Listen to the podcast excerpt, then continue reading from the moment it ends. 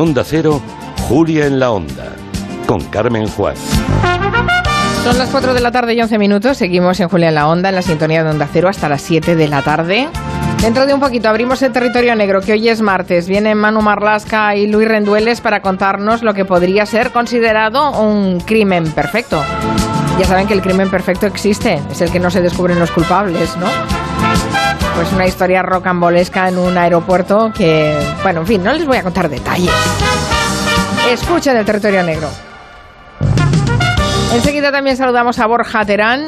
Nos plantea una pregunta y después, eh, bueno, tiene un repaso bestial a la tele. bestial por lo de los animales. Y también tenemos muchas otras noticias que contarles en la mesa de redacción.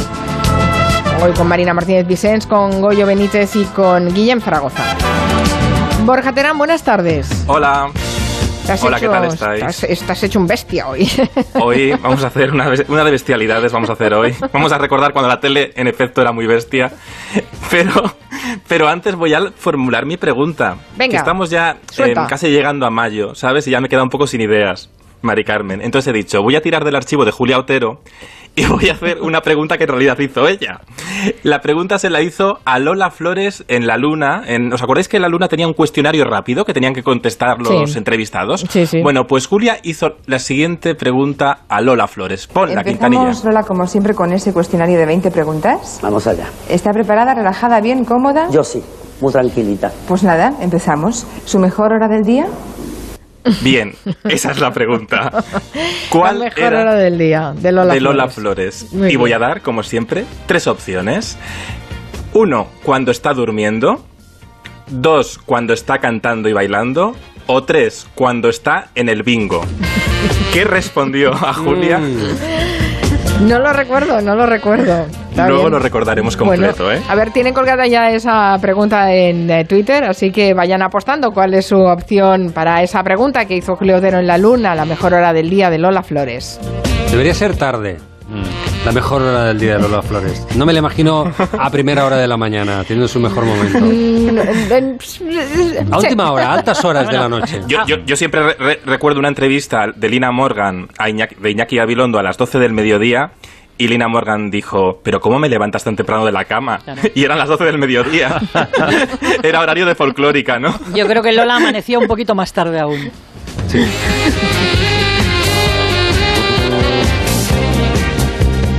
Bueno, veníamos de contarle el pulpo, animal de compañía, el pulpo que nos ha llegado al alma después de ese documental en Netflix Sí. que ha No ganado. quiero saber nada más, ¿eh? No, no, queremos hablar nada más de. ¿eh? No, no hay pulpos, ¿verdad? En tu repaso bestial por la tele, No, Borja. pero podría, pero podría. Pero no, ya, ya hemos tenido suficientes con pulpos. Vamos a recordar los programas que tenían animales, porque hay dos vertientes de este tipo de programas. Están los programas de divulgación, por ejemplo, en la Antena 3 hubo uno muy bueno que presentaba Silvia Jato, que se llamaba Pelo Picopata, o por supuesto hay un programa que no hemos podido nunca olvidar, que era El hombre y, y la tierra.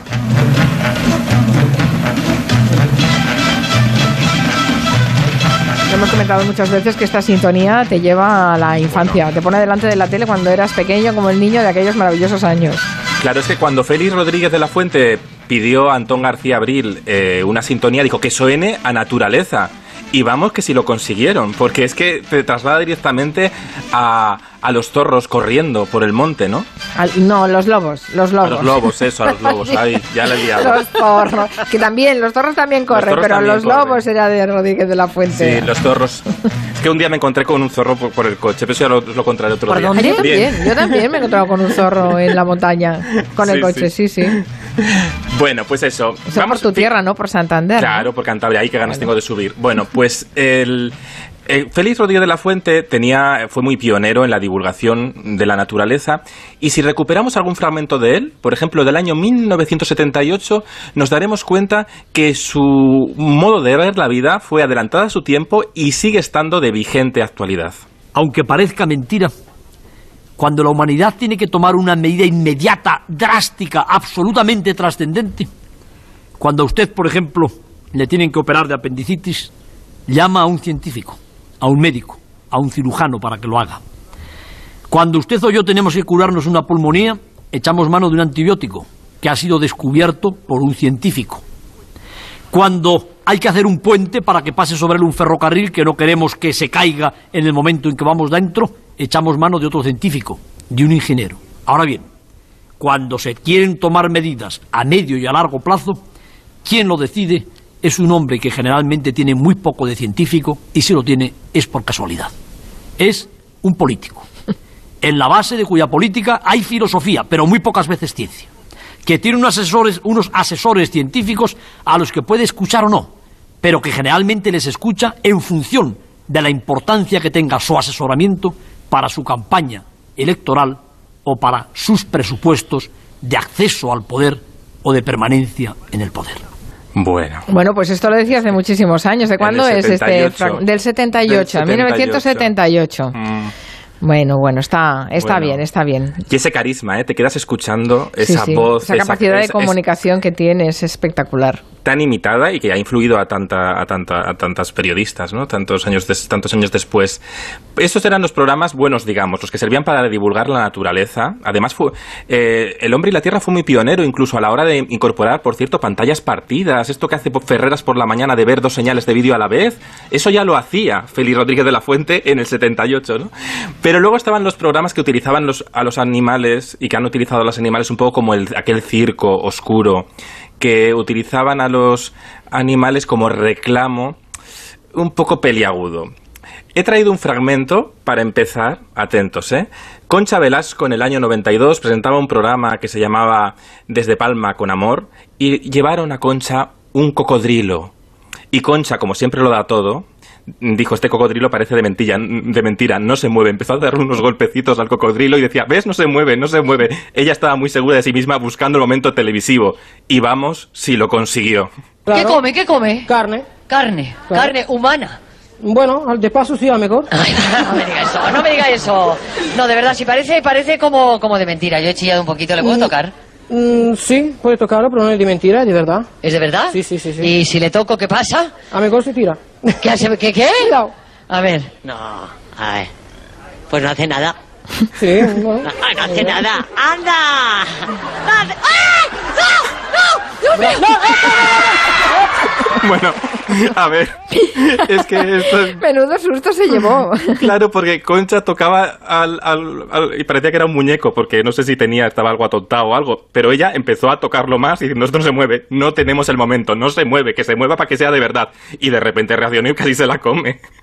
Esto llegó a ser hasta portada de revistas del corazón, este momento, este gag, pero no pasó nada a Concha Velasco.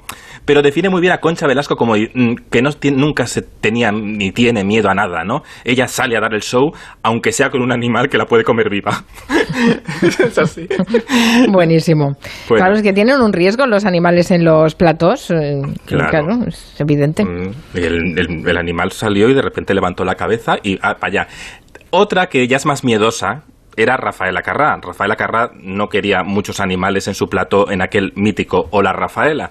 Pero un día llevaron a Ángel Cristo y claro, Ángel Cristo apareció con un tigre, pero nadie avisó a la Carrá.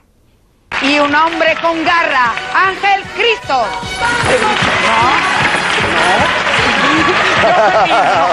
No, no. No. No, ahora tú te sientas, yo me siento. Este no te lo esperabas tú, ¿no? ¿Has visto? No te lo Yo- esperabas. es que te así con la- No, no, no me lo esperaba. Esto, madre mía. No, no, no se puede hacer así, no, esto es Sergio. Yo sabía, había visto en la escaleta, y juro que digo la verdad, ¿eh? Que dice un león, un tigre, no sé qué, insomma, un tigre en este caso, ¿no? Y he dicho, no, por favor, No, por favor. Pobre. Y le pusieron el tigre. Ma- mandaba Y- y mucho, ¿eh? Rafael Acarrá en su Hombre, programa. O sea, y- no, y- por y favor. manda. Un tigre, toma. Y manda. Me encanta y el recurso del guionista de presentar a Ángel Cristo con un nombre con garra. Es, has visto, ha sido un poco como el tuyo del arranque también. y lo iba a destacar yo también, Sí, estamos sí. sincronizados, lo iba a destacar yo también. Luego os acordáis de estos programas que ponían cajas con bichos dentro de todo tipo y el público atrapaban a los famosos en los ojos y entonces el, el público del plató gritaba mucho ¡Ah! Para asustar. Hubo un programa en las autonómicas que llamaba Gente con Chispa. Bueno, esto hoy no se puede hacer en televisión, porque lógicamente no, eso ya rozaba el maltrato de, los, de todo tipo de animales, por muy pequeños que sean, ¿no? Y hubo un programa en televisión española en el año 2005, Ancagua, que hicieron este juego de palpar a Boris Izaguirre. le pusieron una serpiente. Y mira qué, qué le pasó a Boris. Cuidado, me está dando mucha tranquilidad. Parece. ¡Ay, ay, la ley! ¿Es un bolso? Un bolso. ¿Es un bolso? Bueno, vamos a ver. Lo- este programa lo presentaba Bertino Osborne y claro, Boris diciendo es un bolso. Bueno, pues no era un bolso, era un... Era una serpiente, ¿no? No, le Una dijeron, no, grande. todavía no. Todavía no. También premio a quien inventó el nombre del programa, Ankawa. Sí, estamos muy creativos. Era el mismo guionista. Eh, un hombre Sí, con garra. eh, no, no creo que fuera el mismo. Pero, eh, eh, bueno, el último programa con animales, hubo en, en 2015, Telecinco intentó hacer un programa, un talent show como La Voz, pero con animales. ¿Qué podía salir mal? Todo. Lo presentaba Cristian Galvez y lo tuvieron que retirar porque, jo, ver a los anim- a, a- a hacer esta cosa de, de los equilibrismos animales quedaba ya un poco raro en la, en la televisión y no terminó de funcionar. Pero Leticia Sabater, que el- voy a hacer un requiebro narrativo. Leticia Sabater, que ha hecho todo en nuestra televisión, también tuvo un programa con animales. Bueno, no, con un loro, con un loro. eh, eh, con mucha marcha, en 1997, a Leticia Sabater la pusieron un copresentador que era un loro de verdad. Pero con una voz que no era la suya, claro. Pero ¿qué pasa? Que el loro no se movía mucho, era un poco como lo de Concha Velasco. Entonces, ¿qué hacía a nivel narrativo Leticia Sabater para que el loro se moviera? Pues pegaba golpes a su jaula. ¿No decías que no te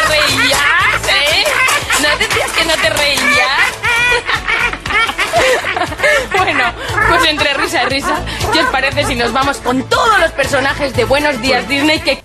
Esos golpes que hemos oído es que le estaba golpeando la jaula del loro. Para que se moviera y se notara que, que el loro estaba vivo y que era el que hablaba. Con una vara, la, la mujer No, de la vara. No, directamente Oye, con pero- sus manos. Traca, traca. Pobre gente, que hubo gente que, que fueron niños, eh, tuvieron una infancia coincidiendo con esa época televisiva de Del, del Sabater. 97. Afortunadamente, Atención, algunos ya hemos- niños del 97, ¿cómo Sí, evolucionasteis después de esto? Así estamos. O sea, quiero decir que, que, que mirar Ah, ¿tú cómo eras está el uno? país. No, bueno, yo ya me pillé un poco ya más mayor, pero, pero aún así, yo recuerdo que una vez nos encargaron en la Facultad de Periodismo, en Salamanca, una na- narra- un relato de describir un perfil de un personaje y la mitad de la clase escribió sobre Leticia Sabater. Y a mí eso me impactó muchísimo. Porque con todos los perfiles Pobres. que se podía hacer de gente, eh, hubo muchísima gente que decidió eh, a- escribir de Leticia, por lo tanto Leticia nos ha marcado su lugar en la historia de la televisión, por supuesto, pero prefiero quedarme con siempre con Chicho Ibáñez Serrador, que, que también trajo la divulgación de los animales desde el punto de vista del concurso, con un programa que tenía también una canción muy ecologista, muy pionera, que se llamaba el programa Waku Waku. Debemos respetar al mundo animal. Amor les das y amor te cantidad. Amigos son sin tú. Les tratas con bondad, igual que ellos aquí. Duró bastante, ¿no? Guacu Guacu. Bueno, duró muchísimos años porque tuvo varias ediciones. La primera empezó en el 89 y luego tuvo diferentes temporadas hasta el 2003. Con Consuelo Berlanga primero y más tarde con Nuria Roca. Pequeños hermanos son.